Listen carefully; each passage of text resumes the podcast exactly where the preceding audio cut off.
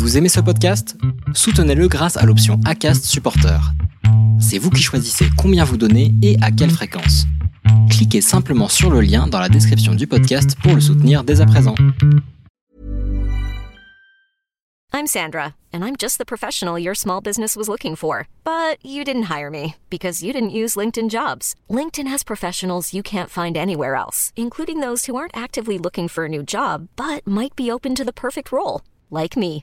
In a given month, over 70% of LinkedIn users don't visit other leading job sites. So if you're not looking on LinkedIn, you'll miss out on great candidates like Sandra. Start hiring professionals like a professional. Post your free job on linkedin.com/achieve today.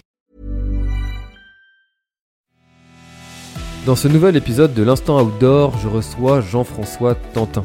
Jean-François est une personne vraiment fascinante. Il a eu l'occasion d'aller dans de multiples pays, parcourir des dizaines et des centaines même de kilomètres sur plusieurs courses dont il va vous parler dans ce nouvel épisode de l'Instant Outdoor. J'ai passé un moment fascinant, un moment incroyable. C'est un épisode vraiment très enrichissant et il va nous raconter comment est-ce qu'il est passé de lui-même coureur, aventurier je dirais même, à organisateur. Et vous allez le voir, l'épreuve qu'il organise, bah, elle donne vraiment vraiment envie. Voilà, je vous en dis pas plus et je vous laisse avec ma conversation avec Jean-François dans l'instant outdoor.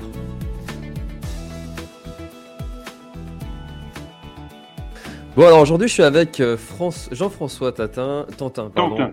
Tantin, Tantin. Je sais pas pourquoi à chaque fois j'ai Tatin en tête, mais excuse-moi, c'est Jean-François Tantin, C'est la tarte tatin. Ouais. Peut-être, euh, j'espère peut-être que ça vient de là.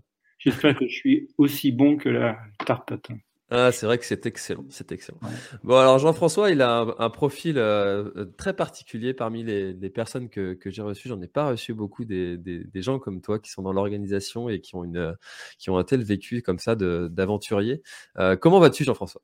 Ben, écoute, ça va très bien. hein. Je suis très content de participer à ton podcast que j'écoute euh, assez régulièrement. Eh ben avec euh, grand plaisir. Euh, C'est euh, vraiment un, un très grand plaisir. Ça faisait ça fait déjà plusieurs euh, années, même que, que ouais, presque deux ans que que je suis euh, tes, aventures et euh, je suis très content de te recevoir. Mais est-ce qu'on est-ce qu'on va pou- pouvoir euh, comment est-ce qu'on pourrait te, te présenter Je vais te laisser le, le faire parce que c'est c'est quelque chose qui qui qui j'aurais du mal à le faire. Donc je, vais te laisser le, le, le, soin de te présenter, Jean-François. Bon, alors, j'ai d'abord 60 66 ans, donc je suis un avocat à la retraite.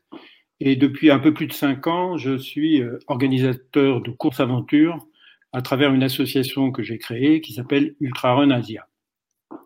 Alors, j'ai découvert la, course à pied après avoir joué euh, dix ans au rugby euh, au Paris Université Club, au PUC, euh, dans les différentes euh, catégories de jeunes.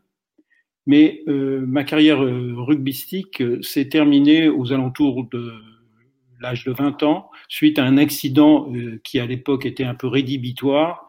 J'ai eu euh, une rupture du ligament croisé du genou. Et après l'opération, bon, je, ne pouvais plus jouer au rugby au même niveau, donc euh, j'ai arrêté et je me suis mis à courir, mais pour, pour m'entretenir. Et un jour, en 1983, donc ça remonte à longtemps, un des copains avec qui je courais m'a dit, écoute, on va s'inscrire au marathon de Paris, mais euh, bon, pas pour faire le marathon, pour faire au moins les 20 premiers kilomètres. Donc on est parti. Et puis, euh, arrivé euh, au semi, euh, je me sentais bien. Donc je me suis dit, bah, écoute, euh, je vais continuer. Donc j'ai continué. Donc j'ai terminé mon premier marathon en 4 heures. Mais à ce moment-là, donc j'ai ressenti une véritable euphorie. C'est-à-dire que j'avais l'impression d'être euh, Alain Mimoun euh, qui euh, terminait le, le marathon des Jeux Olympiques de Melbourne. Et suite à cette expérience, je suis devenu vraiment accro au marathon, au point d'en courir à peu près deux, deux par an.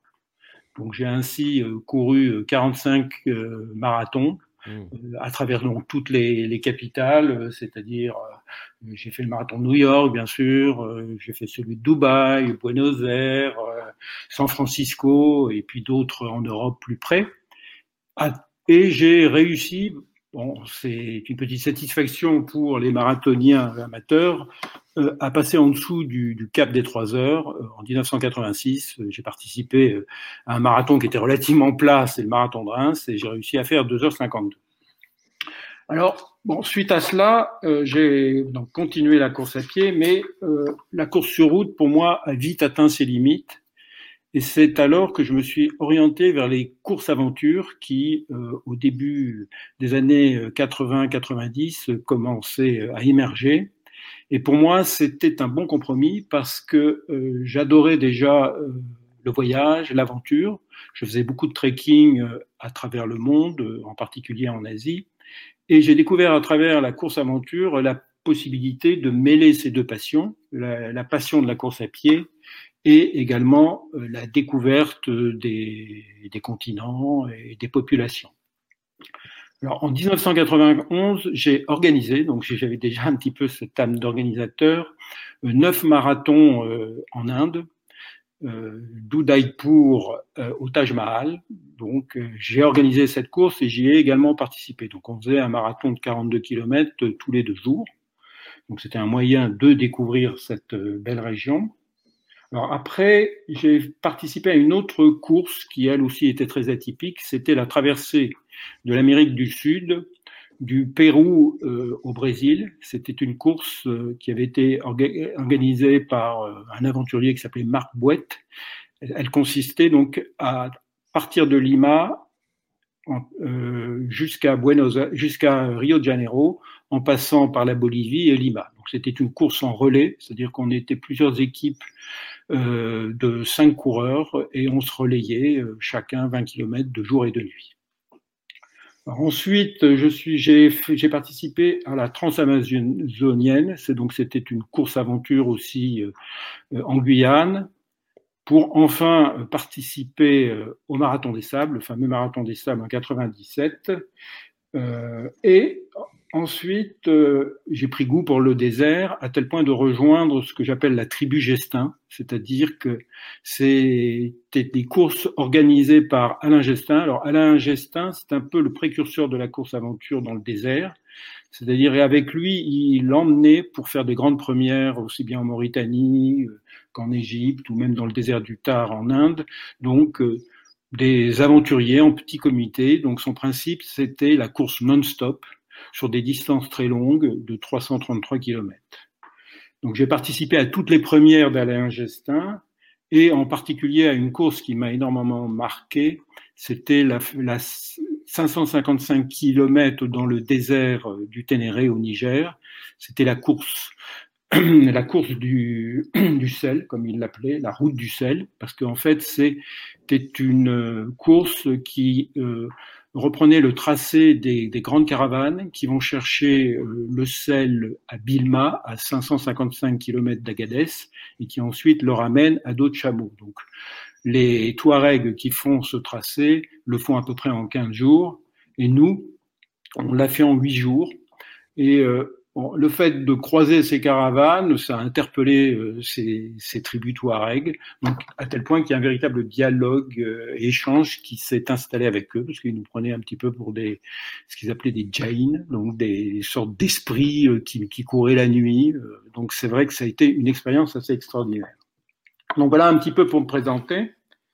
Et effectivement, ce passé de coureur de l'extrême m'a fait obvier euh, vers euh, cette nouvelle euh, activité que j'ai d'organisateur. Parce que j'ai voulu après avoir vécu toutes ces expériences assez extraordinaires la faire partager à d'autres coureurs. Parce que j'ai eu pendant mon passé de coureur donc des émissions des émotions très très fortes et euh, j'ai considéré que l'effort euh, à travers la nature, que, parfois euh, hostile, donc crée des sensations assez impressionnantes. Et j'ai voulu faire partager ça donc à des coureurs. Donc c'est comme ça que mon projet Ultra Run Asia donc est venu. Alors il est venu à un moment un peu un peu particulier, c'est-à-dire que je me trouvais pour des vacances en Indonésie, à Bali. Et euh, là, j'ai retrouvé un de mes vieux amis avec qui j'avais beaucoup bourlingué en Asie, un guide professionnel qui s'appelle Thierry Robinet. Donc c'est un type assez, euh, assez extraordinaire qui a participé aux émissions de Nicolas Hulot et donc il, a, il, lui a organisé toute la logistique. Et un soir donc de 2013, euh, bon la bière aidant, on s'est dit tiens pourquoi pas monter un, un projet de mêler nos deux compétences, lui, euh, sa, grande connaissance de l'Asie et moi, euh, une bonne connaissance donc du milieu des coureurs. Et on s'est dit, on va faire une première course qui n'a jamais été faite, c'est-à-dire on va faire une course en Papouasie, Nouvelle-Guinée, chez les fameuses tribus Papous. Alors on est parti là-bas, on a fait un repérage euh, qui, s'est bien passé, mais au moment d'obtenir les autorisations, là, on s'est trouvé confronté donc à, des obstacles infranchissables administratifs avec euh, euh, un peu de corruption. Donc, il aurait fallu donc arroser certains organismes pour pouvoir organiser la course. Donc, ça n'a pas été possible.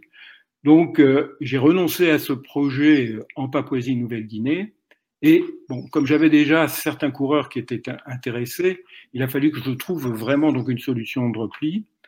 Et, là, j'ai une opportunité complètement différente qui s'est présentée. C'est que mon beau-fils qui vit euh, au Mexique, donc m'a dit, écoute, euh, bon, euh, j'ai entendu parler d'une tribu d'Indiens qui vit au nord-ouest du Mexique dans l'État de Chihuahua eh bien, euh, et ils sont donc au fond de, de, de, canyons qui, sont, qui apparaissent assez infranchissables, les canyons d'El Cobre. Ben, si tu veux, on peut aller faire un repérage là-bas. Donc je suis parti là-bas, et c'est là que j'ai découvert ce, ce, peuple Raramuri. Alors Raramuri, c'est dans le langage local, mais on les appelle aussi les Tarahumara dans la, le, en, en langue espagnole. Et euh, ces tribus, en fait, ce sont donc des héritiers des tribus Apaches qui euh, se sont réfugiés dans ces canyons profonds pour fuir euh, au XVIe siècle l'arrivée des conquistadors. Et ils se sont complètement adaptés à leur univers au point de devenir des, des coureurs euh, de longue distance euh, sans, sans, vraiment donc s'en rendre compte, mais ils sont capables donc, de battre les, les meilleurs trailers modernes. Alors j'ai organisé trois éditions euh, euh, de ce que ce qu'on appelle l'ultra run Raramuri, donc euh, et chaque fois cette course qui, qui, était sur une distance quand même très importante de 190 km avec un dénivelé positif de 10 000 mètres, a été gagnée par les Indiens avec des écarts effarants sur les, les, les, coureurs européens qui, qui participaient à cette course. Donc voilà un petit peu la jeunesse de mon projet. Et euh, suite à ces trois éditions, effectivement, euh, j'ai pensé à en organiser une quatrième. Alors pourquoi en organiser une quatrième? C'est celle que je vais organiser en 2022, parce que j'ai toujours ressenti une frustration. C'est je me suis dit bon, c'est très bien cette course, mais il y a deux courses dans la course. Il y a la course des coureurs modernes et la course des Indiens, et j'aimerais bien pouvoir vérifier quelle est la véritable valeur de ces Indiens, mais confrontés à des coureurs de très très haut niveau, à des élites. Donc euh, c'est comme ça que le projet Ultra Run Raramuri 2022 euh, est venu. Hmm. Eh ben ça, c'est un, beau parcours euh, que tu nous présentes et c'est j'ai plein de questions qui, qui, qui me viennent suite à, à, à ta présentation. Euh, Déjà, euh, pourquoi est-ce que toi, tu as choisi la, course à pied comme sport et qu'est-ce que ça t'apporte? Parce qu'on souvent on dit euh, que l'on court euh, après quelque chose ou que l'on fuit quelque chose. Toi, tu as encore en plus la particularité de d'avoir couru à travers le monde, ce qui ce qui est pas le cas de, tout le monde. Et qu'est-ce que toi, ça t'apporte profondément la, la course à pied? Écoute, ça m'apporte ce que ça apporte en fait à, beaucoup de, personnes qui se lancent dans cela, c'est-à-dire une véritable connaissance de soi-même. Parce que euh, quand tu te retrouves en pleine nature, surtout dans des territoires qui sont un peu hostiles, loin de tes repères, eh bien, c'est une parenthèse. C'est une parenthèse, c'est-à-dire que tu, tu, es amené à beaucoup réfléchir, à cogiter, en quelque sorte un peu euh, euh, à revoir, à, revoir les derniers événements qui sont passés dans ta vie. Tu vois ça avec un peu sérénité. Moi, j'ai souvent le souvenir de, de, marcher seul la nuit dans le désert. Et à ce moment-là, euh, bon, il y a une certaine quiétude. Tu relativises beaucoup de choses. Euh, et aussi, ce qui est très important, moi, ça m'a beaucoup aidé donc dans ma vie professionnelle. Ça donne ça donne beaucoup d'assurance en soi-même. C'est-à-dire qu'une fois que tu t'es trouvé confronté à des problèmes où tu étais un peu borderline parfois, moi ça m'est déjà arrivé dans le désert de me perdre, euh, bah, à ce moment-là, euh, tu, tu plonges dans ta, au fond de toi-même et tu en, ressors parfois donc euh, des valeurs que tu ne pensais pas avoir. Donc moi, ça m'a beaucoup aidé, ça m'a donné beaucoup d'assurance et un petit peu bon euh, me dire que quand on veut, on peut faire énormément de choses. Mmh. Et alors justement, qu'est-ce qui, euh, dans ton parcours, t'a donné la force et l'énergie d'aller chercher justement ces ressources et, et, de ne jamais abandonner, de, de toujours persévérer, continuer, ne rien lâcher? Euh, parce que pour aller faire des courses de 550 km dans le désert, il faut avoir quand même une, sacrée, euh, une sacrée force mentale. Euh, mmh. Et qu'est-ce qui, dans ton parcours, à ton avis, a fait que, que toi, tu as eu cette force? Bah, C'est venu par, le, fait de se fixer un objectif. C'est-à-dire que moi, j'ai toujours rêvé de. avant donc des courses pour sur lesquelles je m'étais inscrit, donc je visualisais déjà l'aventure. Et Bon, pour moi, l'échec n'était pas envisageable. Donc, moi, j'étais pas un coureur de très très haut niveau. Bon, j'avais un bon mental avec une bonne endurance. Donc, je, je, je, me préparais mentalement à cette course. Et quand le mental donc est présent, ensuite le corps suit. Moi, j'ai toujours considéré que, que, sur ces courses de plus de 300 km que j'ai fait, le plus dur, c'était le début de course. C'est-à-dire que c'est le moment où le corps se révolte un petit peu euh, par rapport au message que le mental donne, parce qu'il n'est pas habitué. Mais si tu arrives à surmonter à peu près les 100 premiers kilomètres où le corps euh, essaie de, de, se rebeller, ben à, à, partir de ce, après ces 100, 100 kilomètres, quand l'esprit a pris le dessus euh, sur euh, le corps, eh bien, tout va bien. Moi, j'ai toujours mieux terminé mes courses que je ne les ai commencées, parce que le corps a une, faculté de s'adapter au message que, donne le cerveau qui est assez extraordinaire. Et puis ensuite, euh, bon, pour travailler le mental et pour euh, savoir exactement ce qu'on a dans la tête, il faut aussi, mais ça, on ne peut pas le forcer, mais ça arrive forcément sur ces courses-là, des moments d'angoisse, des moments où on se dit que si on ne fait pas vraiment attention, on met vraiment sa, sa vie en danger. Alors, bon, c'est une certaine adrénaline, moi, je suis pas du genre euh, à rechercher ce genre de sensation, mais je l'ai subi une ou deux fois. Et à ce moment-là, c'est là où tu prends vraiment conscience de ce que tu es. Parce que moi, j'ai en particulier le, souvenir. Euh, bon, alors là, c'était pas dans la course à pied, mais c'était aussi une aventure. C'est-à-dire que j'étais parti au Kenya. Cette fois-ci, je faisais un trekking et on traversait donc un lac immense qui est une petite mer qui s'appelle le lac Turkana et donc on était parti, on était 4-5, on était sur une barque avec des locaux. Et euh, on a subi une tempête dans ce lac, donc c'était une tempête euh, équivalente à une tempête maritime, puisque le lac est immense. Donc on s'est pris des déferlantes. Et à ce moment-là, bon, j'ai vu qu'on était en danger parce que euh, les locaux euh, bon, commençaient un peu à paniquer. Et la grande angoisse qu'on avait tous, c'est que ce lac est infesté de crocodiles. Donc on s'est dit que si jamais on coulait, on allait peut-être y rester. Et c'est là que j'ai pris conscience du fait que bon, ma tête et mon mental étaient assez forts, c'est que j'ai pas paniqué. Euh, je me suis dit, euh, il faut rester calme, pour essayer de trouver une solution. Si jamais je me trouve à l'eau, il faut que ben, je nage le plus, le plus vite possible pour atteindre la berge. Et j'ai senti à ce moment-là une véritable sérénité. Par chance, la tempête, la tempête s'est calmée et on n'a pas coulé, mais c'est là où je me suis dit, bon, ton mental est relativement fort, il a été donc structuré par toutes les épreuves que tu as faites, par les, les marathons, par les courses aventures, c'est-à-dire que dans une situation de danger, tu paniques pas. Donc c'est là où le sport extrême m'a apporté quelque chose parce que je me suis rendu compte que, eh bien, dans toutes circonstances, je suis capable de, d'orienter euh, toutes mes forces de défense vers la solution qu'ils font prendre. Donc c'est un petit peu comme ça que euh, le sport extrême m'a aidé. Et ensuite, dans mon activité professionnelle, eh bien, lorsque je me trouvais confronté euh, à un problème, eh je me disais, c'est pas bien grave, tu as surmonté des choses qui, qui étaient beaucoup plus euh, graves et lourdes de conséquences. C'est vrai que ça doit aider à relativiser le fait de se risquer de se faire manger par des crocodiles une fois que tu rentres à la maison et que c'est juste un petit problème administratif. Il doit passer beaucoup plus facilement.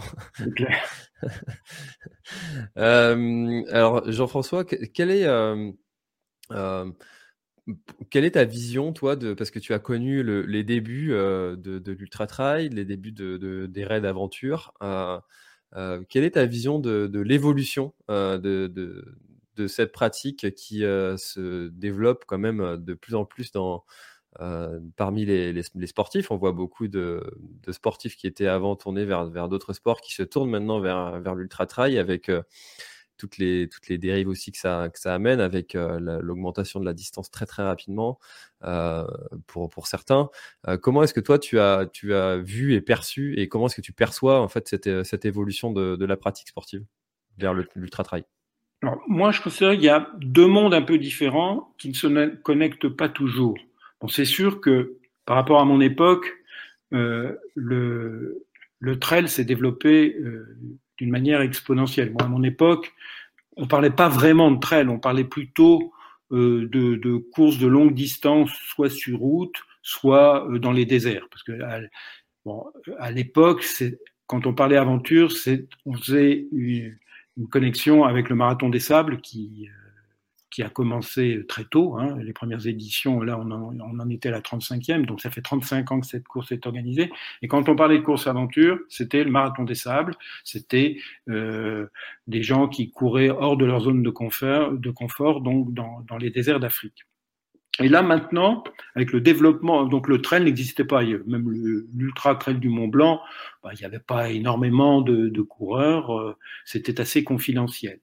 Et là, je considère qu'il y a maintenant un petit peu, comme je le disais, euh, deux, deux, structures qui sont différentes et qui ne se connectent pas toujours. C'est-à-dire que maintenant, avec le développement de l'ultra trail, on a de plus en plus donc de, de, de coureurs qui sont euh, très très performants euh, sur ces ultra distances montagneuses et qui participent à des courses qui sont de plus en plus médiatisées avec de plus en plus de nombre, nombre de coureurs.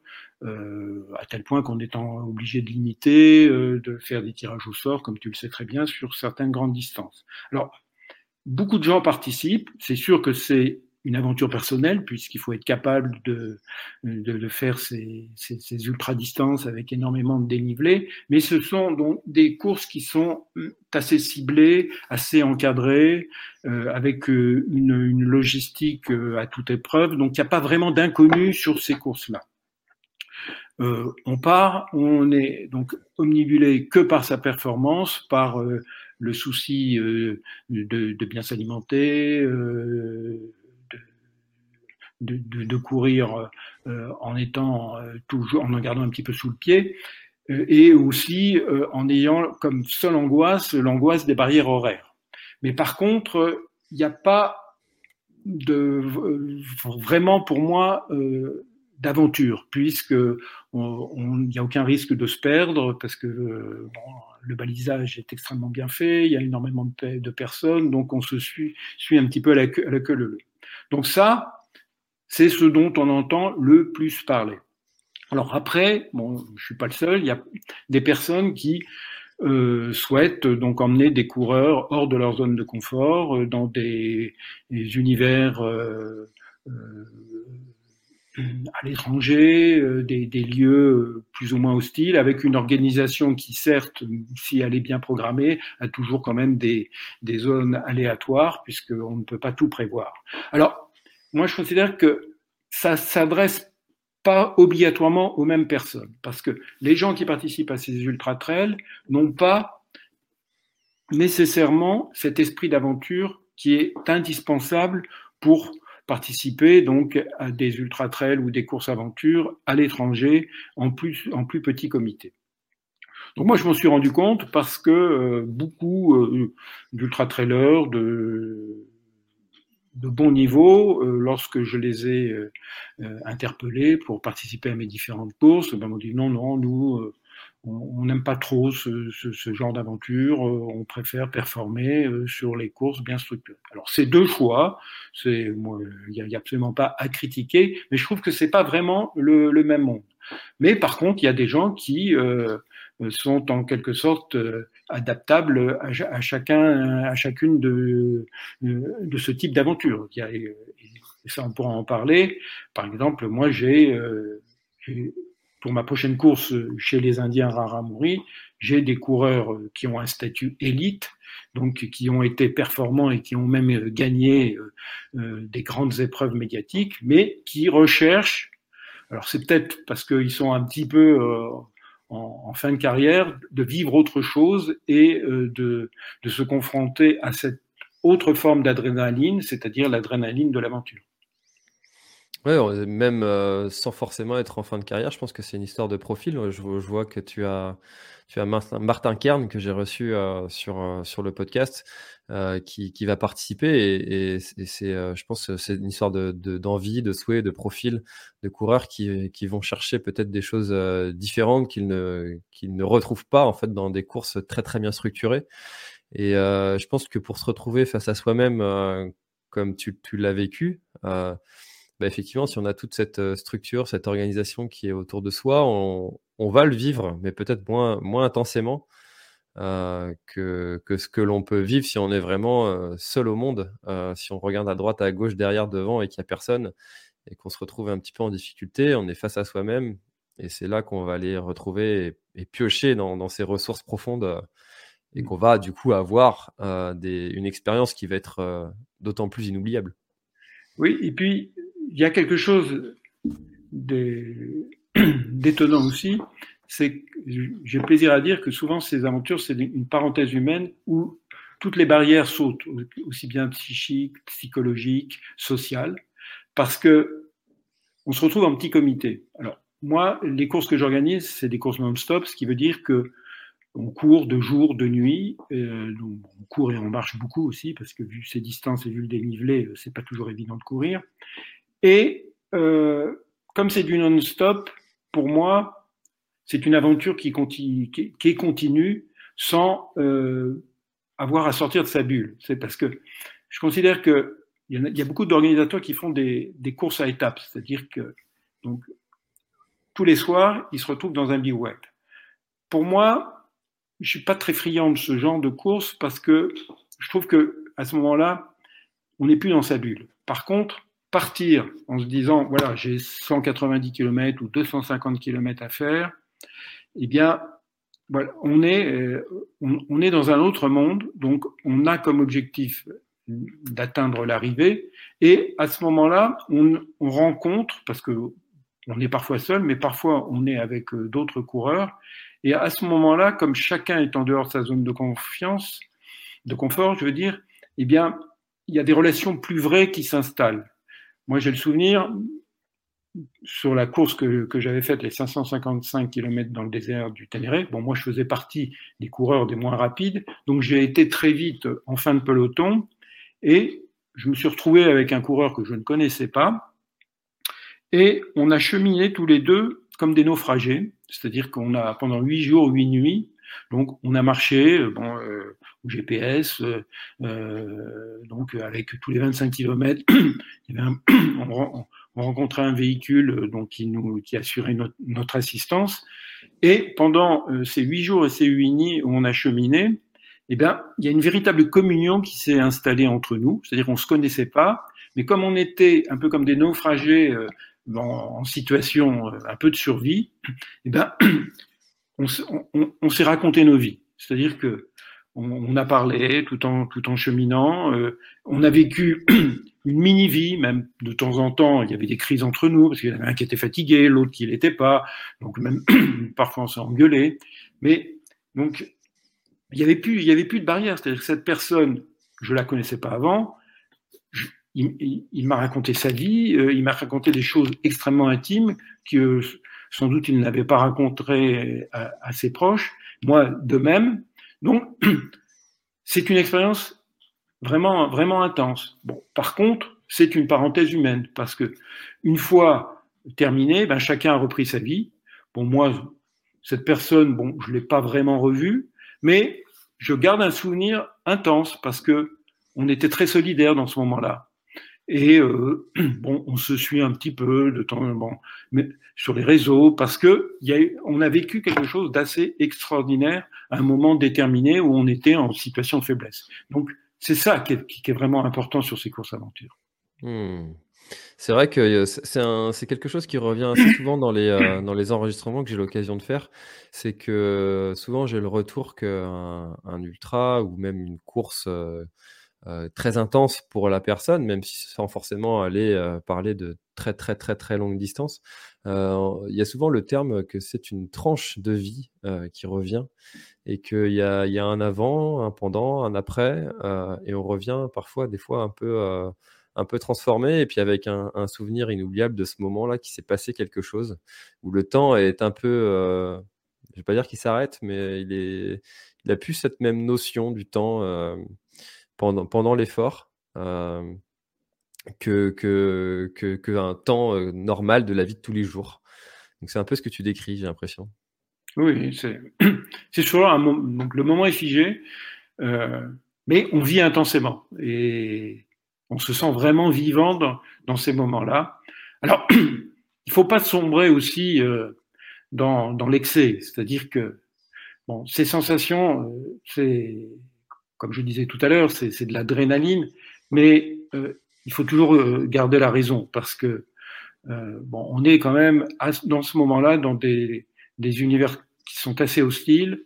Bon, les organisations, l'organisation elle est bien, bien mise en place, mais euh, quand même, il y a toujours euh, des risques, des risques qui sont calculés, mais, comme, mais quand même des risques. Donc, je, et ça, c'est quelque chose que, je, cherche à cerner euh, par rapport aux gens qui partent sur mes aventures, c'est bon, il faut pas que ça soit donc des, des, gens qui, qui fassent n'importe quoi. C'est-à-dire qu'il faut garder la raison. Euh, toujours euh, bon, essayer de ne pas franchir des, des, des, limites. C'est-à-dire que moi, dans mes briefings avant, je leur dis euh, chaque fois, donc, bon, si vous, bon, il y a, par exemple, il y a des endroits où il faut pas passer de nuit. Donc, bon, si, si vous vous trouvez confronté à ce passage, euh, arrêtez-vous, attendez que quelqu'un vienne avec vous, ou euh, euh, attendez que le jour vienne, etc. Bon, c'est-à-dire,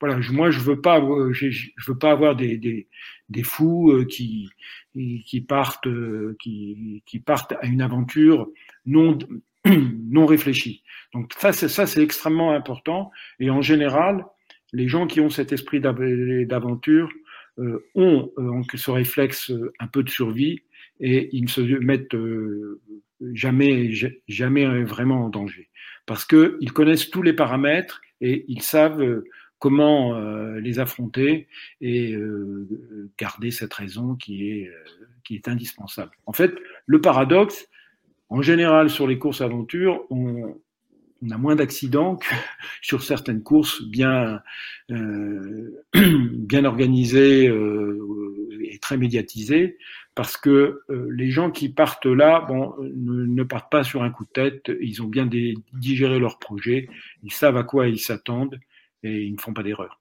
Hmm. Alors j'aimerais qu'on parte sur le sujet des, des raramuri, donc des tarahumara qui ont été euh, popularisé, mais euh, du moins en Europe, par, euh, par le, livre Born to Run, que, que je pense beaucoup d'auditeurs ont, ont, dû, ont dû déjà lire. comment est-ce que cette, cette population a, a, perçu et a vu l'organisation d'une course sur, sur leur terre avec des, des Européens qui, qui arrivent et qui, viennent les défier un petit peu. Euh, comment est-ce que ça a été perçu et comment est-ce que toi, tu, quelles, sont, quelles ont été les difficultés que tu as eues à, organiser une course là-bas? Alors, moi, j'ai eu beaucoup de chance parce que, comme je te l'ai dit, donc, bon, mon, beau-fils Romain, Romain Grandjean, donc m'a mis en contact avec un, guide qui a une petite agence de, trekking à Chihuahua, donc il s'appelle Octavio Jones. Donc c'est un Mexicain et lui, il est en contact avec un jeune Raramuri euh, qu'il qui fait travailler donc dans, cette agence. Donc c'est un jeune euh, Raramuri euh, natif donc de ces de ces canyons et grâce à lui, on a eu accès à, à, un parcours hors norme, c'est-à-dire que il faut être Raramuri pour connaître les endroits par où on passe parce que ce ne sont absolument pas donc des sentiers, euh, c'est même pas des singles. Il y a énormément d'hors piste à travers le, parcours qu'on a pu déterminer. En fait, c'est un parcours, c'est un tracé euh, qui n'est utilisé que par ces petites communautés raramuri qui passent donc d'un on parle même pas de village parce que dans ces canyons c'est pas des villages, mais euh, euh quelques maisons. Euh, donc à d'autres euh, maisons à 20-30 km. Donc c'est des lieux de passage uniquement euh, fréquentés par, par ces tribus. Donc nous, par l'intermédiaire donc de ce jeune Raramuri, il nous a guidés donc dans les canyons et c'est grâce à lui qu'on a pu euh, tracer ce parcours de 190 km qui est totalement sauvage à tel point que chaque année, quand on refait le balisage, eh ben, on retrouve des vestiges de notre précédent balisage. C'est-à-dire que personne ne passe à part nous et les, et les Indiens Raramuri. Donc ça, c'est le, grand avantage donc euh, lié aux sous-traitants que j'ai, c'est qu'on on passe dans des endroits où même les Mexicains ne peuvent pas euh, organiser de course là parce qu'ils connaissent pas ces sentiers. Parce que bon, on a tous entendu parler de la Caballo Blanco, qui est une course qui est organisée donc dans ces canyons, mais c'est absolument pas dans l'espace euh, que j'ai déterminé avec mes sous-traitants. La Caballo Blanco, c'est sur des sentiers qui sont euh, bon utilisés euh, normalement pour aller d'un village à un autre. Moi, c'est des endroits complètement sauvages, à tel point que sur la première partie de la course, c'est-à-dire sur euh, les 84 premiers kilomètres, eh bien euh, là c'est absolument hors piste, c'est-à-dire que c'est des endroits où il est absolument impossible euh, d'y aller en 4x4. Donc euh, bon, si jamais il y a Bon, ça nous est jamais arrivé, mais si jamais il y a, y a un problème, eh bien dans ce cas-là, il faut que notre équipe d'organisation parte à pied pour euh, aller rechercher donc euh, le, le, coureur euh, au fond des canyons. Donc ça, c'est le grand avantage parce que euh, c'est un, un, parcours com complètement hors piste, c'est-à-dire pour donner euh, une indication sur les 82 premiers kilomètres, donc euh, le, on a un dénivelé de 5500 mètres, c'est-à-dire que la moitié du, du dénivelé de la course qu'on a sur 190 km, on l'a sur 82 premiers kilomètres. Donc c'est, on descend au fond du canyon, euh, on descend par des pierriers pendant 10 euh, km, ensuite on monte des montées ininterrompues de, de, de 10 km. Donc c'est, et là, euh, les coureurs sont seuls au monde. Euh, ils, doivent traverser aussi des rivières. Il y a des ponts suspendus. donc c'est un, un, paysage complètement sauvage. Et c'est le véritable territoire des, des tribus Raramuri. Alors là, le contact avec les tribus Raramuri, donc on l'a eu par l'intermédiaire de ce jeune Raramuri. Et euh, donc depuis 2016, donc chaque, année, c'est-à-dire de 2016 à 2018, donc on a fait trois, trois éditions, et chaque année, on fait passer le message qu'on organise une course et qu'on aimerait bien donc avoir des coureurs à Ramouri pour pouvoir venir se confronter avec euh, les coureurs européens.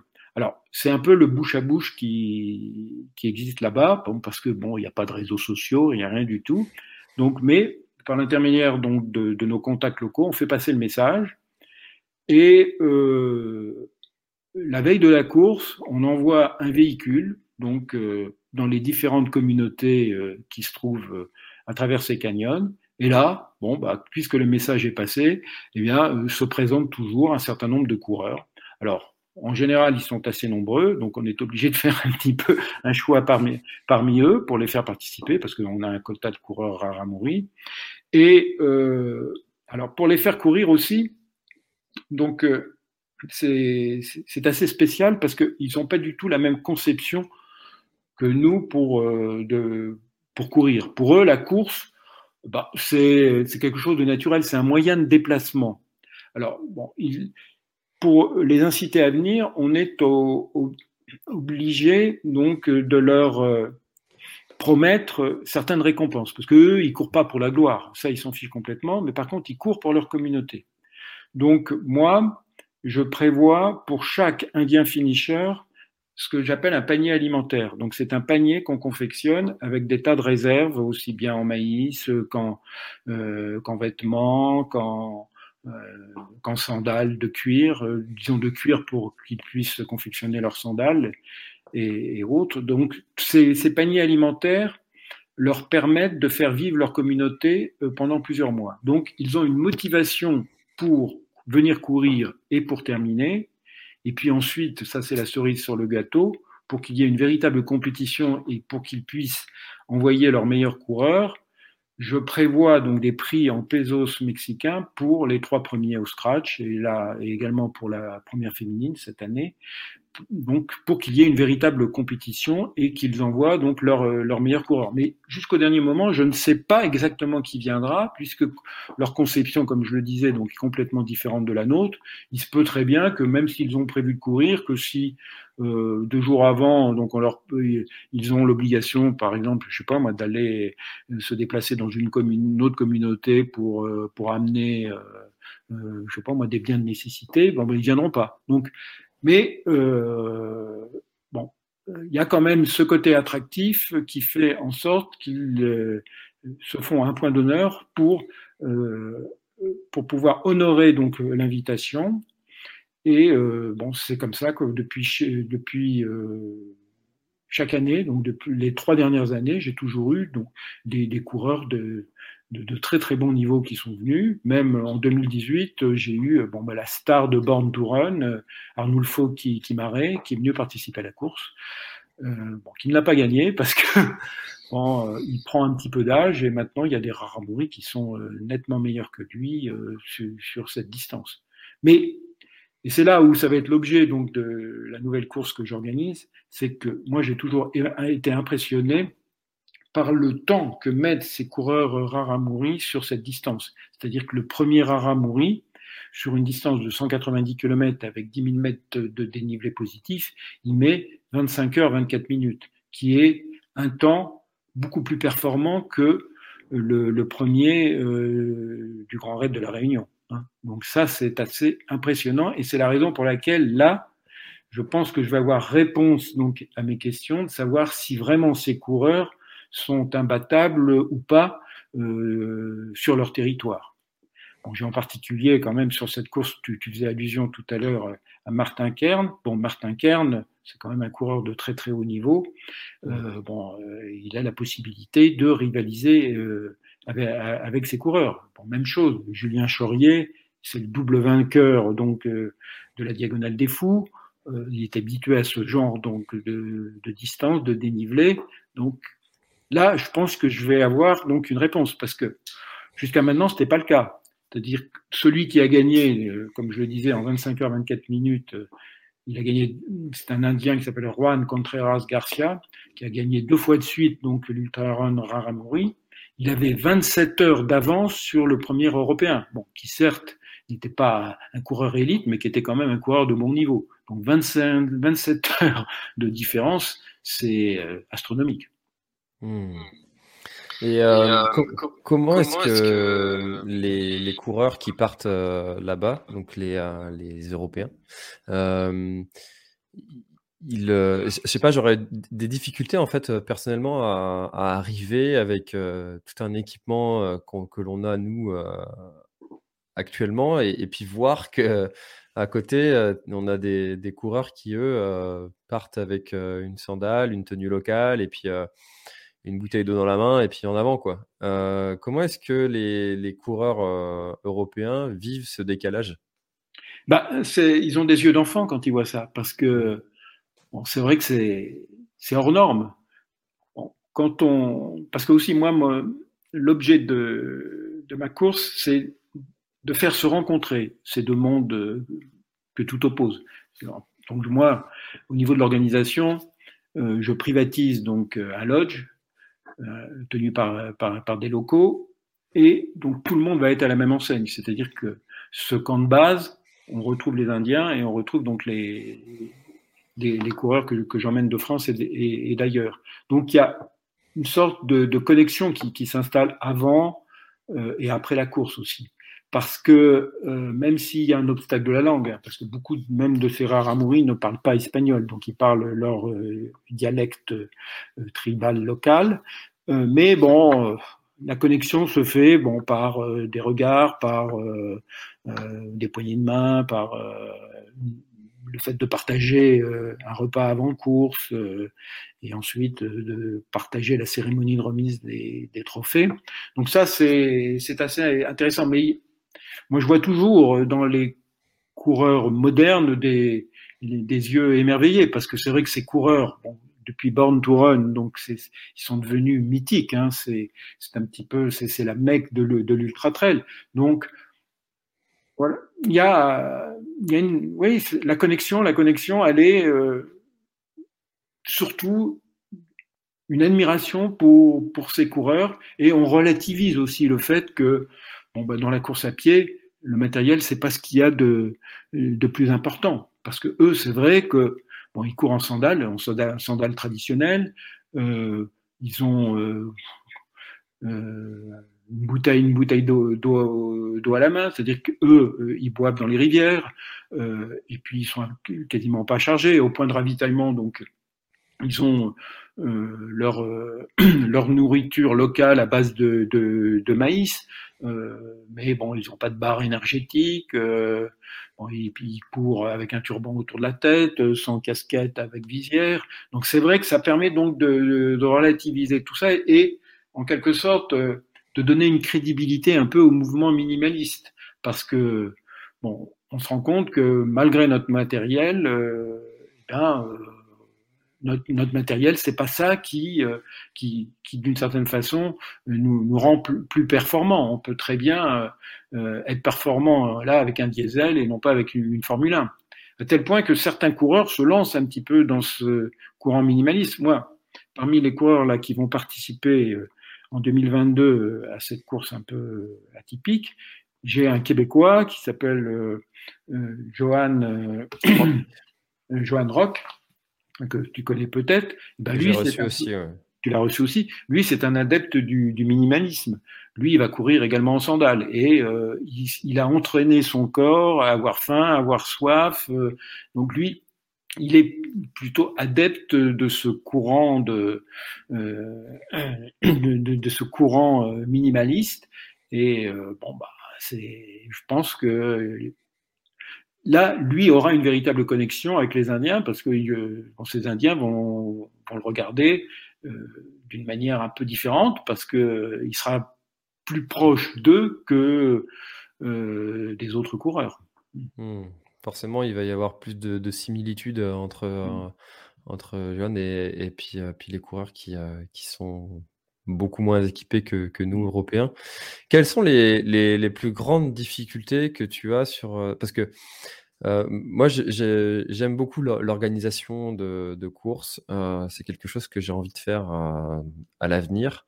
Euh, maintenant, on sait qu'en en France, être organisateur, c'est prendre des risques parce que bah, s'il y, si y, y, a quelque chose, un pépin, bah, ça te retombe dessus. On sait que c'est une galère administrative sans nom. Enfin bref, il y a beaucoup de, de difficultés en tant qu'organisateur. Ça prend beaucoup de temps. Euh, et, dans mon esprit, euh, le faire à l'étranger, ça doit, ça doit être du coup encore plus difficile parce qu'on n'est pas sur place la majeure partie de l'année. Euh, on est face à d'autres difficultés administratives de d'autres pays. Quelles sont les difficultés d'organisateur que tu, que tu rencontres le plus souvent? Alors, paradoxalement, moi je considère qu'il est plus facile d'organiser une course à l'étranger qu'en France. Parce que ah, France, oui, en France, il faut énormément de démarches d'autorisation administrative. Euh, bon, c'est c'est respectable. Hein Mais bon, il faut euh, avoir euh, euh, le titus de, de, la préfecture et, et, d'autres structures. Donc, c'est, à mon avis, c'est très très compliqué. Il y a beaucoup plus d'exigences au niveau des responsabilités. Par contre, à l'étranger, bon, ce qu'il faut déjà, c'est avoir de très bons sous-traitants, des gens sérieux. Ça, c'est c'est la première des, des choses à faire parce que on dépend beaucoup de leur connaissance euh, des structures locales, des, même des démarches administratives locales à faire. En particulier, tu vois, pour le Mexique, moi j'ai la chance donc d'avoir ce fameux Octavio avec sa femme qui s'appelle Alessandra, qui eux donc vraiment connaissent la région et connaissent euh, un petit peu toutes, toutes les structures. Donc par leur intermédiaire, j'ai les autorisations administratives locales qui sont beaucoup moins lourdes qu'en France. Et puis aussi, alors là c'est pour l'anecdote, mais aussi euh, euh, en quelque sorte une crédibilité, une légitimité de pouvoir aller courir là-bas, parce que il faut préparer déjà donc notre venue, parce que que ce soit au Mexique ou que ce soit dans d'autres pays, bon, c'est peu ordinaire de d'emmener des gens courir dans des endroits euh, hors des sentiers battus au niveau touristique. Donc il faut déjà préparer le projet. Donc il faut que le sous-traitant explique pourquoi on vient courir, dans quel but, euh, euh, pour ne pas froisser les populations locales, donc et, leur faire comprendre que notre venue euh, n'est pas du tout pour imposer. On n'est pas le Paris Dakar automobile, on n'arrive pas avec toute notre structure, mais on vient pour découvrir un pays d'une manière différente, mais sans nous imposer et en respectant donc les règles locales. Alors ça, c'est la démarche humaniste à faire. Ensuite, au niveau administratif, il faut se plier aux contingences locales. Alors, ces contingences locales, même, peuvent être très déroutantes. Je prends le cas du Mexique. Bon, le Mexique, c'est un pays, bon, au niveau touristique, a mauvaise réputation, parce qu'on parle euh, effectivement de la violence, euh, des cartels de la drogue et tout. Alors, c'est, c'est pas faux, mais il faut énormément relativiser. Par exemple, il faut, et c'est là où je dis qu'il faut s'adapter aux structures. Moi, dans, les canyons où je vais, bah, c'est une zone qui est complètement sauvage, qui est complètement perdue, et effectivement, qui dit perdu dit tranquillité, et c'est vrai que dans certains endroits, bon bah, euh, ils sont sous euh, contrôle des cartels de la drogue qui euh, font pousser leur culture. Hein. Donc, euh, il nous est arrivé de voir au milieu de nulle part, au fin fond des canyons, euh, donc euh, des champs de cannabis. Hein. Mmh. mais ça, il faut le savoir, et il faut, quand je dis qu'il faut bien préparer notre venue, c'est et s'adapter aux structures qui peuvent être un peu déroutantes. C'est le cas au Mexique. Moi, par l'intermédiaire donc de mes sous-traitants, chaque fois, donc les autorités locales, et quand je dis autorités locales, j'inclus également les organismes un peu mafieux, sont au courant de notre venue. C'est-à-dire que bon là-bas, bon au Mexique, souvent euh, les autorités sont sous contrôle donc des cartels. Donc nous, par l'intermédiaire donc de mes contacts locaux, de, de cette fameuse organisation donc de, de trekking, eh bien, euh, ils font le nécessaire pour informer euh, les cartels de notre venue. Donc pour eux, on les dérange pas. Nous, on est des gens qui viennent courir, on les, on les ennuie pas. Mais ils savent qu'on est là. Ils nous donnent leur autorisation de venir courir dans, dans les canyons. Et donc à ce niveau-là, on, on est protégé. C'est-à-dire qu'on ne craint rien parce que ils ont déterminé les règles. Ils savent exactement où on va. Ils savent qu'on va courir de jour et de nuit à tel endroit. Euh, bon. Euh, nous, on a repéré des endroits où il faut pas aller, donc on ne passe pas par là. Et à ce moment-là, euh, tout, se passe bien. Mais il faut s'adapter aux structures. Donc c'est ça qui est, important. Par contre, c'est sûr que si je venais sans avoir de contacts locaux, donc ça serait, ça serait un peu suicidaire de faire ça.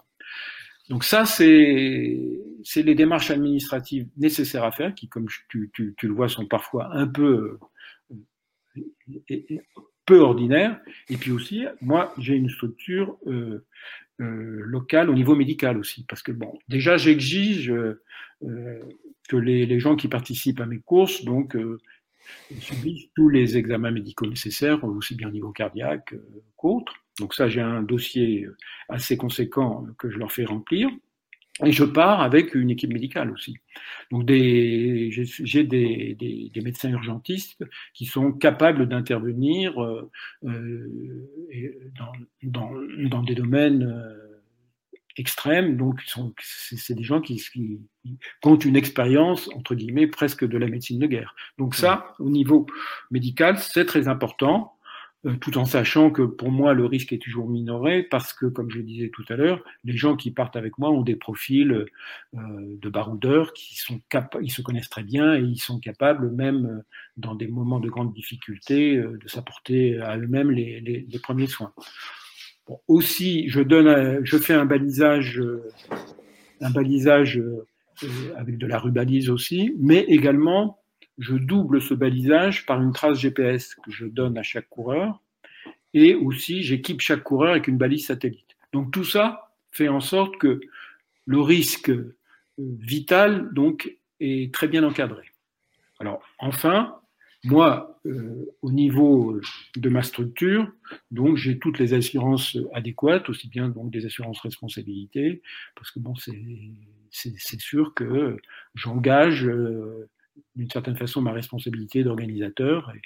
Et, tout ça, donc, c'est quelque chose qui se prépare, euh, prépare en amont. Donc, il y, a, il y a toute cette organisation administrative, médicale, juridique, et puis en parallèle, et c'est ce que tu vois, bon, moi je fais énormément de prospection sur les réseaux sociaux parce que c'est grâce aux réseaux sociaux focalisés sur le monde de l'ultra que j'arrive donc à découvrir, euh, euh, disons, à intéresser des coureurs pour venir participer à, à mes aventures. Donc, toute ma clientèle, je l'ai euh, en quelque sorte obtenue à travers Facebook. Donc Facebook est un, moteur très, important à ce niveau-là. Et puis ensuite, c'est le bouche à oreille qui fonctionne, parce que moi, les gens qui sont partis avec moi, euh, eh ben, euh, ils ont vécu en général quelque chose d'assez extraordinaire. Ils ont créé des amitiés avec euh, certaines personnes, et ensuite ils ont, eu envie de revenir. C'est aussi une raison pour laquelle, abstraction de fait de mes courses au Mexique, ce que maintenant je fais en sorte chaque année de faire des courses sur des territoires différents, parce que les gens qui participent à mes courses, en général, ils n'ont pas envie de refaire deux fois la même course. Hmm. Donc, euh, c'est pour ça que je les ai emmenés euh, en Inde, au Rajasthan. Là, j'ai prévu euh, en juin prochain de les emmener en Mongolie. Et chaque fois, c'est un petit peu la même communauté qui revient, avec enrichie par d'autres personnes qui ont été attirées par la course avec le, bouche à oreille. Donc, chaque année, j'ai un peu plus de, de participants. Hmm. En tout cas, c'est une, c'est une belle aventure que tu es en train de, d'écrire parce que j'ai l'impression que c'en est presque que au début euh, de, de, créer du coup ce, ce, cette, ce circuit presque de, de course euh, d'aventure euh, by Jean-François Tantin. Bah, tu, tu verrais un, un, espèce de circuit comme ça? Bah, En fait, ce, que, ce qui se passe, c'est que donc moi déjà, bon là, c'est toujours de l'ultra distance, mais de l'ultra distance qui est accessible, accessible un peu, un peu à tout le monde. Bon. Abstraction faite donc de, de la course au Mexique, là, qui est une course élite et qui cette, cette année s'adresse à des coureurs particuliers. En général, moi, toutes mes courses, euh, c'est de la très longue distance, mais aussi je m'efforce de faire en sorte que tout le monde puisse y participer, même Monsieur Tout le Monde, parce que, comme je dis, c'est plus une course au mental, donc je m'efforce de faire en sorte que toute personne bien motivée avec un bon mental puisse terminer la distance. Donc c'est la raison pour laquelle je ne mets pas de barrière horaire. Bon, actuellement, les nouvelles distances que je fais, euh, aussi bien que j'ai faites sur ma course en Inde que ce que je vais faire en, en Mongolie, c'est 250 km avec euh, un dénivelé aux alentours de 6000 mètres, mais avec un, temps limite de euh, 4 jours et demi. Alors 4 jours et demi pour faire 250 km, je l'ai calculé et j'en ai l'expérience, c'est faisable même en marchant tout le temps.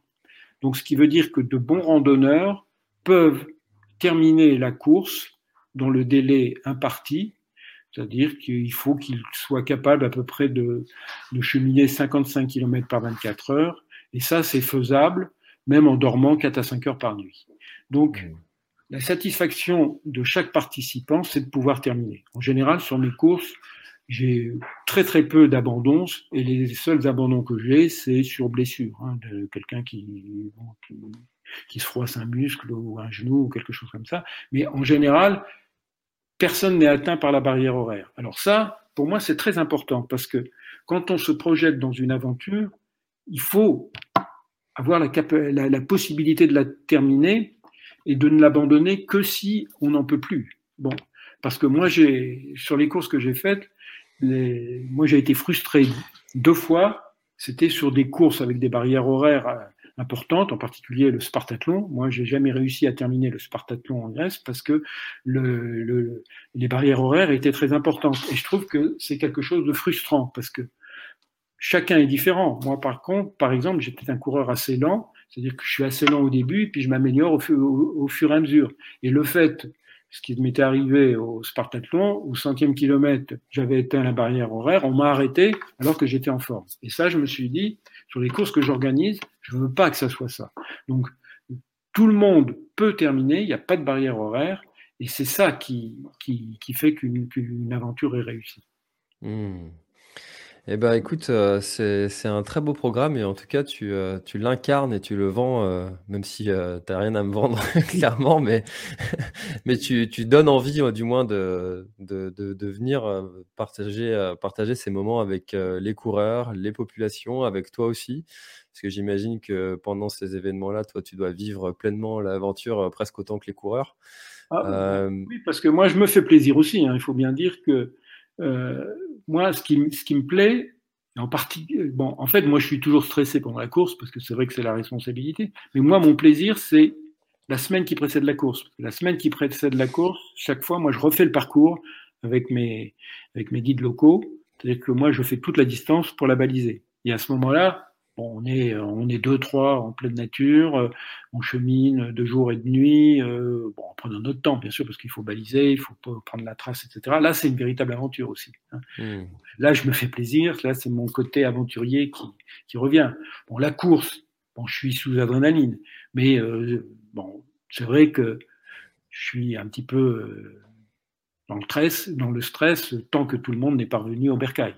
Donc, mais euh, bon, c'est différent. Mais je dois dire que ce qui me fait plaisir aussi, c'est euh, ben, le partage euh, au, checkpoint avec tous les coureurs qui passent, qui à ce moment-là, bon bah, sont dans dans un état de vulnérabilité assez intense et donc ils sont ils sont vrais aussi à ce moment-là. Donc ils ont besoin d'être confortés. Il y, a, il y a une véritable chaleur humaine qui s'installe.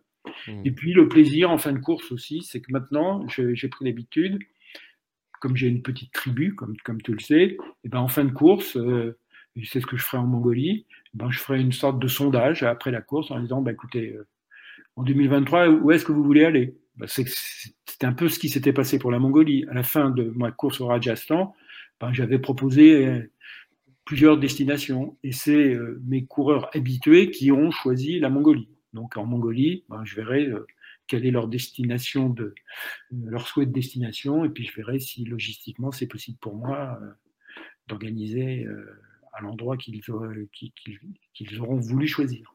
Hmm. Ben ça, ça, ça, présage de, de, belles aventures en, en tout cas.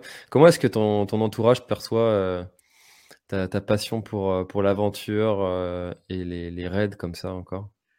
Bah, bon, c'est un peu chronophage, ça je le reconnais un petit peu. Bon, euh, c'est vrai que je cherchais une activité pour ma retraite active, donc c'est vrai que cette, cette activité d'organisateur est venue naturellement, mais je dois dire que ça me ça m'occupe une bonne partie euh, de chaque jour, en particulier actuellement quand il s'agit de faire de la prospection, parce que c'est sûr que euh, je suis pas le seul organisateur. Euh, les courses que je propose, bon, bah, ça, elles ont toutes un certain coût, donc mon, la clientèle est quand même relativement restreinte et il faut la trouver euh, aussi bien en France qu'à l'étranger. Donc c'est un investissement donc qui est assez important.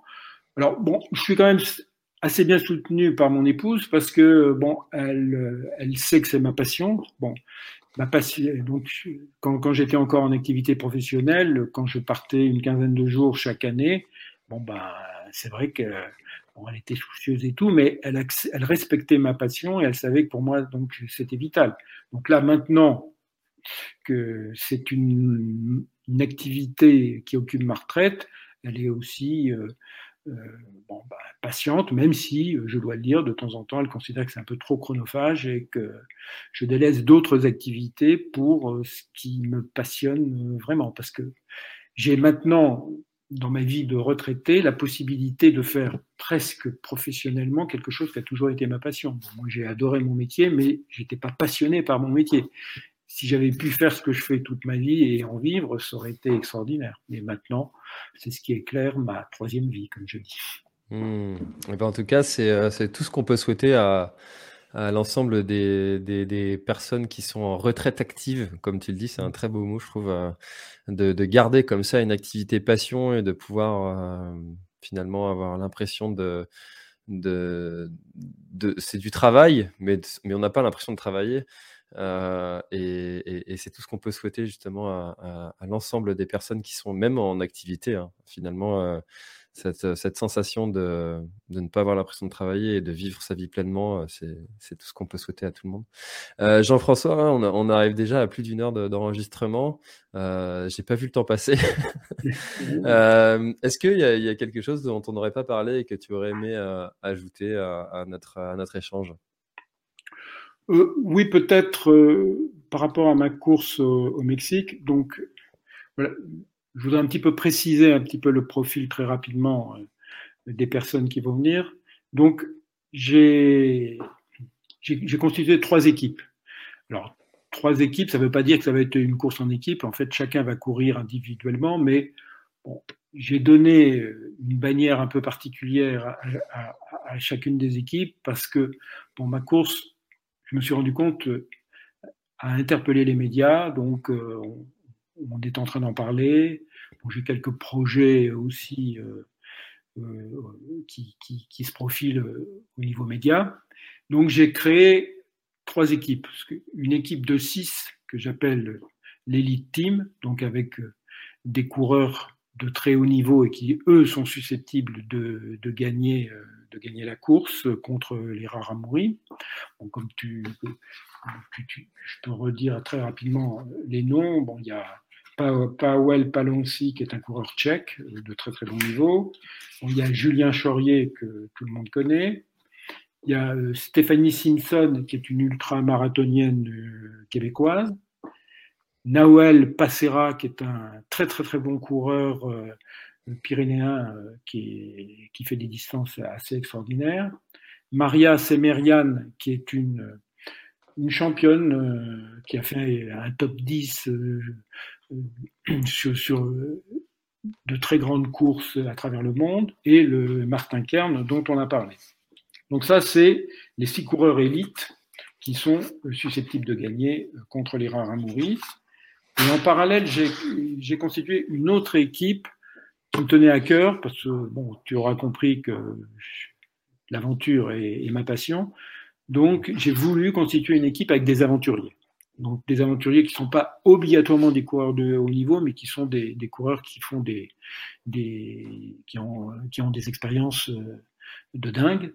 Et en particulier Thierry Corbarieux, qui est un, extraterrestre de l'ultra trail. Je, crois que tu le connais.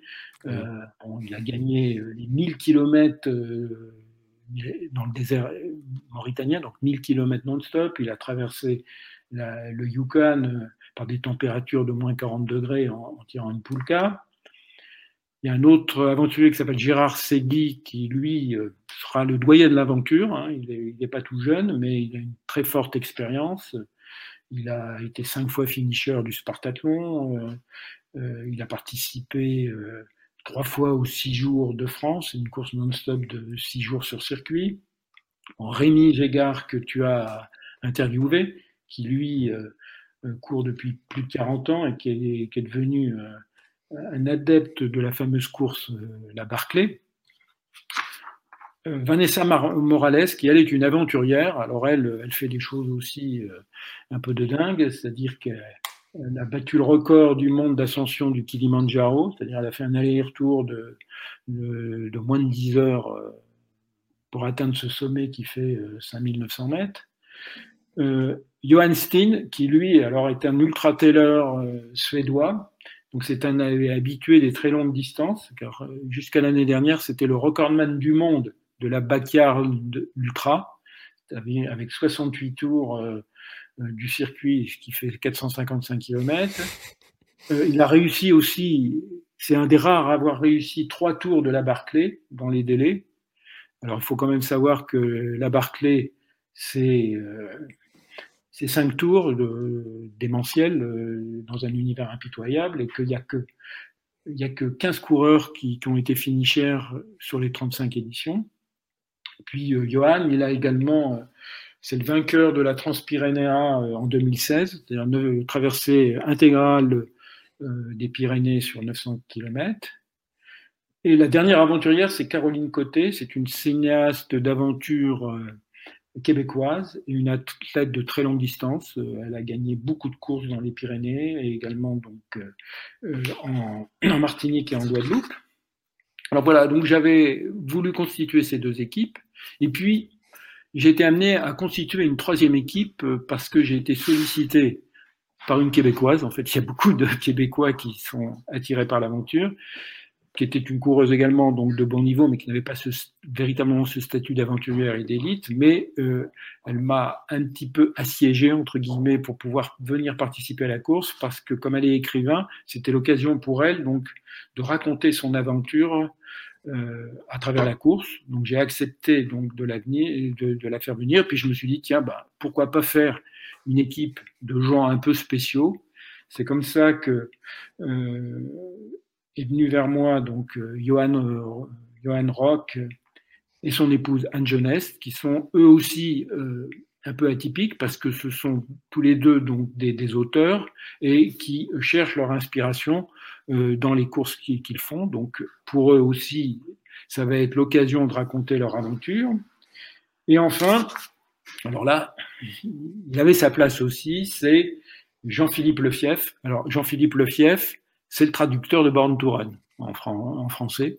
Donc, lui, il fallait qu'il vienne d'une certaine façon parce que euh, il y avait une lacune dans son parcours, c'est-à-dire qu'il a écrit sur les raramouris, mais il n'avait jamais côtoyé les raramouris. Donc pour lui, c'est l'occasion donc de combler cette lacune, d'autant plus que la course correspond avec le dixième anniversaire de la traduction de Born to en français. Donc euh, Jean-Philippe Lefief nous, nous rejoint. Et puis, bon, comme je n'ai que quatre coureurs, et alors que les, normalement l'équipe est de est constituée de six coureurs, donc je me réserve encore la, possibilité de trouver euh, deux derniers coureurs avec un parcours un peu atypique pour les deux derniers dossards.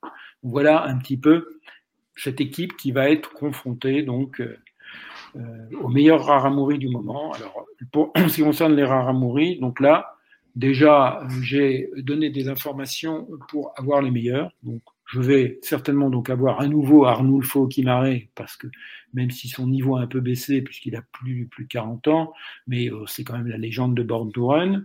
J'aurai également donc euh, le vainqueur de la le, vainqueur de la Big Dogs Backyard 2020. C'est un coureur à qui s'appelle Pedro Parra. J'aurai également le vainqueur donc, des, des, deux éditions, des trois éditions que j'ai faites euh, au Mexique, c'est-à-dire Juan Contreras Garcia. Et je, compte, je pense aussi également pouvoir compter sur la meilleure coureuse actuelle Raramuri, euh, une fille, euh, une indienne qui s'appelle Maria Lorena Ramirez. Il y a eu un, un, reportage qui a été fait sur elle sur Netflix. Donc voilà toute ma petite équipe pour l'Ultra Run Raramuri 2022, donc au mois d'avril. Là, ça fait, de, très, très, très, belles, personnes, qui sont euh, qui sont présentes sur sur ton aventure et euh, effectivement il y en a quelques uns que j'ai déjà reçus et il y en a d'autres qui sont en, qui sont en, cours d'être d'être bientôt reçus et, et j'ai déjà hâte d'échanger avec eux et peut-être euh, qu'ils nous partageront aussi pour certains le, bah, leur, leur aventure, l'avant, l'après aussi de, de, de, ce projet-là. Merci beaucoup euh, Jean-François pour, euh, pour tout cette, euh, cet échange qui était vraiment très riche, très intéressant. et, personnellement, je vais suivre avec une grande attention bah, ce projet-là, ce nouveau projet-là, et puis, puis tous les autres à venir. Et puis on aura peut-être l'occasion de, rééchanger pour que tu nous racontes bah, comment ça s'est passé, toi aussi, de ton côté, cette, cette, cette, nouvelle aventure Écoute, je te remercie beaucoup, hein, surtout de m'avoir donné cette visibilité. Et puis effectivement, pour l'aventure au Mexique, donc j'en parle avant via les réseaux sociaux.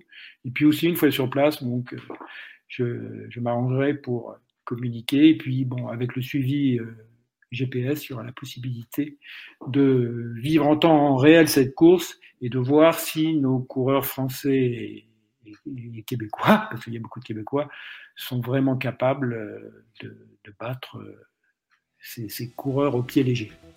Eh bien, affaire à suivre. Merci beaucoup Jean-François. Et, et à bientôt. À bientôt. Cet épisode est maintenant terminé, merci de l'avoir écouté jusqu'au bout et si vous êtes encore là c'est sûrement qu'il vous a plu, alors n'hésitez pas à le faire savoir autour de vous, c'est la meilleure façon de faire connaître le podcast L'Instant Outdoor.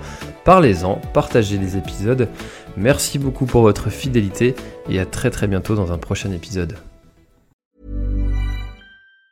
Even on a budget, quality is non-negotiable. That's why Quince is the place to score high-end essentials at 50 to 80% less than similar brands. Get your hands on buttery soft cashmere sweaters from just 60 bucks, Italian leather jackets, and so much more. And the best part about Quince, they exclusively partner with factories committed to safe, ethical, and responsible manufacturing. Elevate your style without the elevated price tag with Quince. Go to quince.com slash upgrade for free shipping and 365-day returns.